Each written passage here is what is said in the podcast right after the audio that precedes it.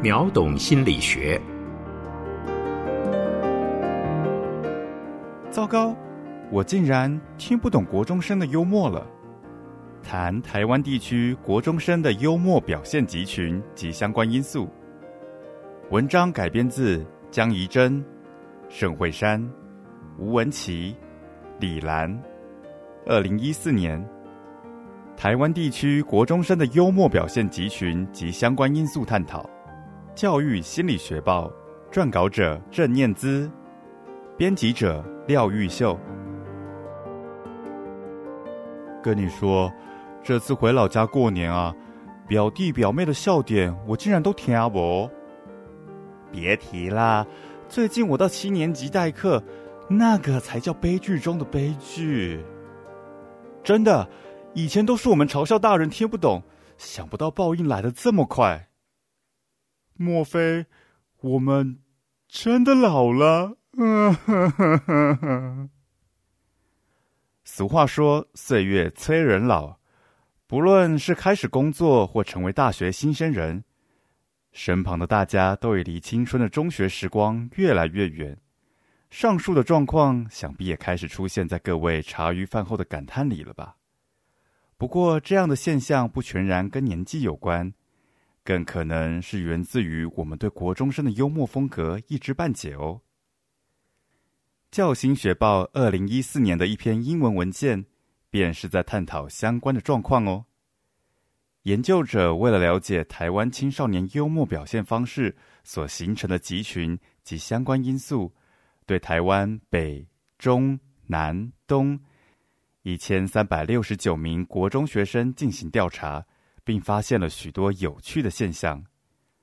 首先，经过统计分析，样本大致上可分为四个集群，而根据各群在调查上的特性，我们将其分别命名为。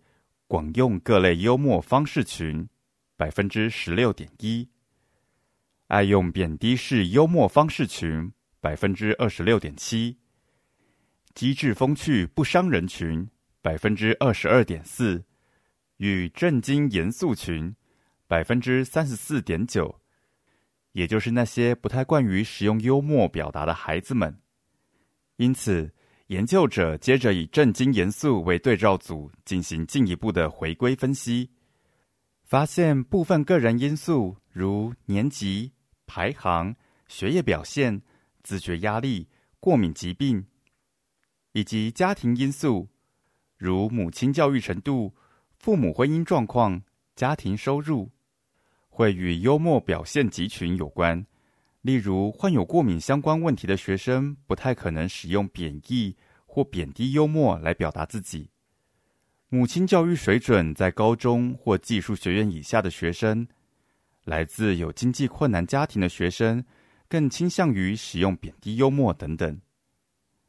回想求学过程，班上好像总是有那么一群成绩不这么优异，但总是能逗乐大家的开心果。承接上一段的发现。这些现象可能与自我认同、自我保护有关。少年如果意识到自己有某方面的困扰或不利，他们可能会以幽默的方式表达自我，至少能加强了自身在同侪间的受欢迎程度，而这也是他们在这个发展阶段中很重要的一环。然而，令我们比较担忧的是那些频繁使用贬低幽默的孩子。他们可能不晓得如何妥善地使用幽默，并倾向于以贬义的方式对待自己和他人。这样的学生在研究中自尊的得分相当低，很多时候也被认为是相当具有攻击性的。因此，我们在鼓励多多使用幽默的同时，也应该注意这样的学生使用贬义幽默的动机，并试着增加他们使用更积极的、更正面的幽默表达。像是不易伤害他人的诙谐幽默风格，而事实上，我们也发现，属于频繁使用各种幽默类型群体的台湾青少年，在这个群体中的自尊得分是最高的。班级是一个小型的社会，而教室也是一个小小的训练场，可以磨练自己如何善用幽默，让自己的生活更多彩，也让周遭的气氛更友善、更轻松。